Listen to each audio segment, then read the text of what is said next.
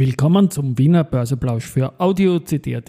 Heute ist Freitag, der 15. September 2023 und mein Name ist Christian Drastil. An meiner Haut lasse ich nur Wasser und CD. Heute geht es um den September-Verfallstag an den Börsen, denn der ist heute. Es folgen höhere Umsätze und Indexänderungen. Dies und mehr im Wiener Börseplausch mit dem Motto Market. And hey, here's Market and me.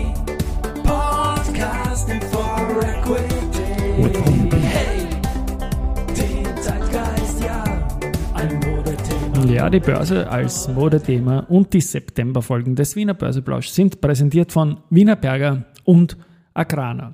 Modethema, wenn es um Handelsvolumina geht, heute definitiv.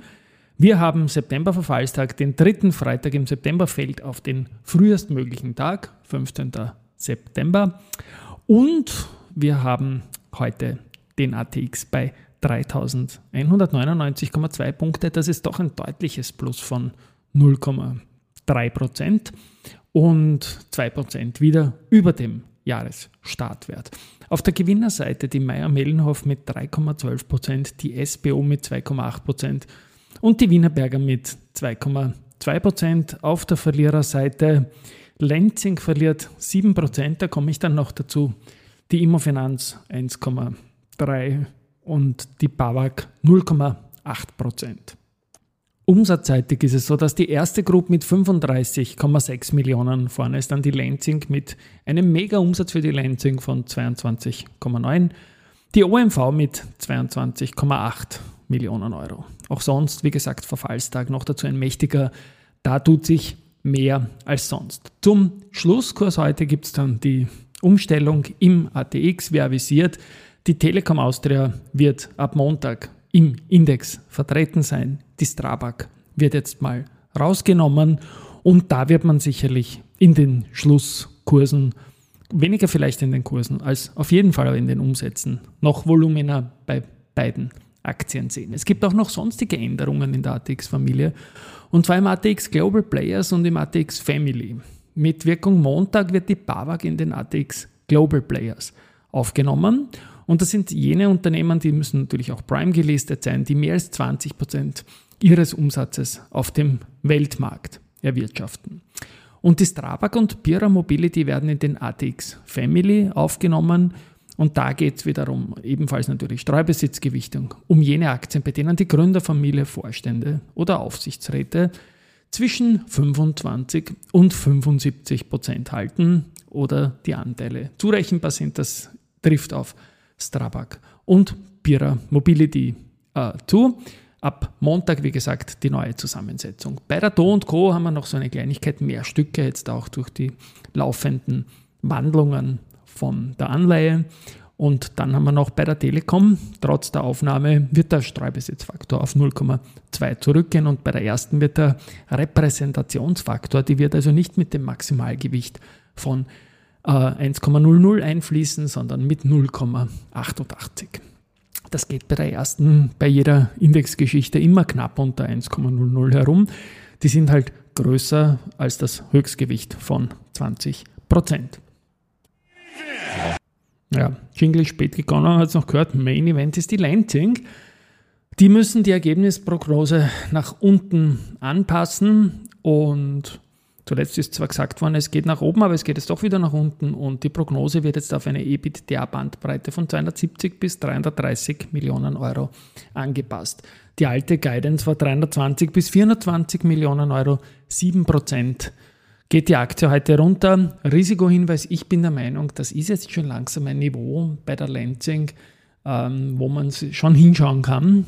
Ich habe immer erwähnt, aus der Kapitalerhöhung war dieser Share-Overhang da.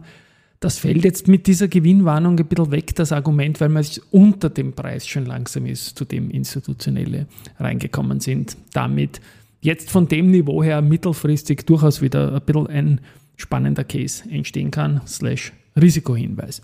Gut, die S-Immo, die passt die Portfoliostrategie an und etabliert Tschechien als neuen Kernmarkt.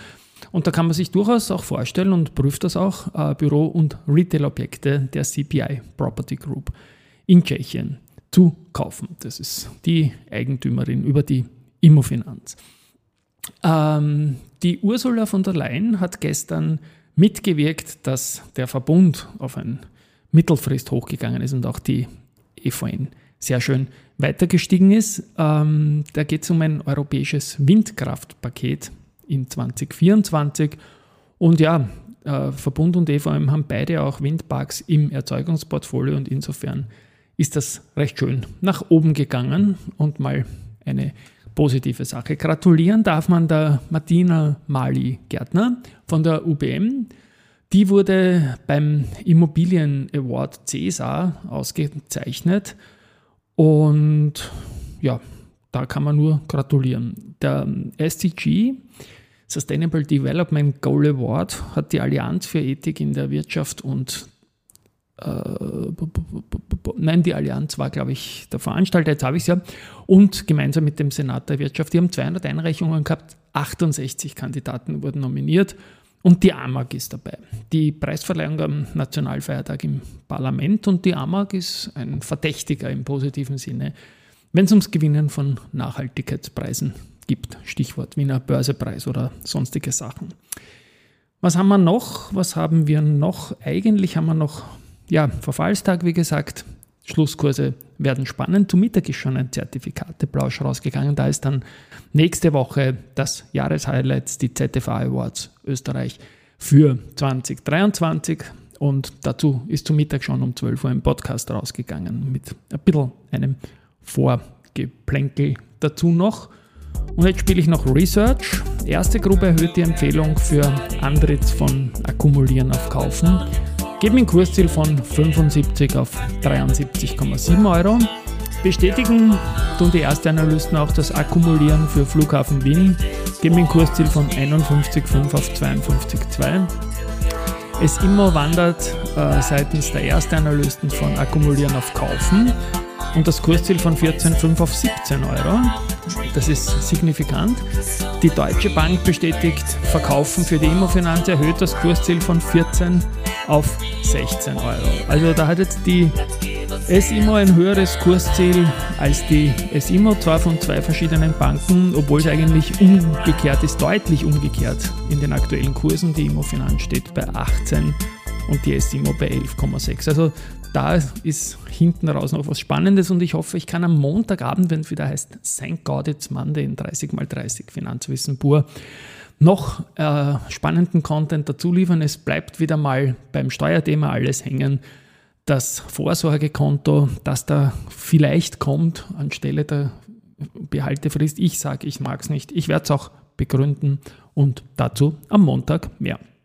Schönes Wochenende.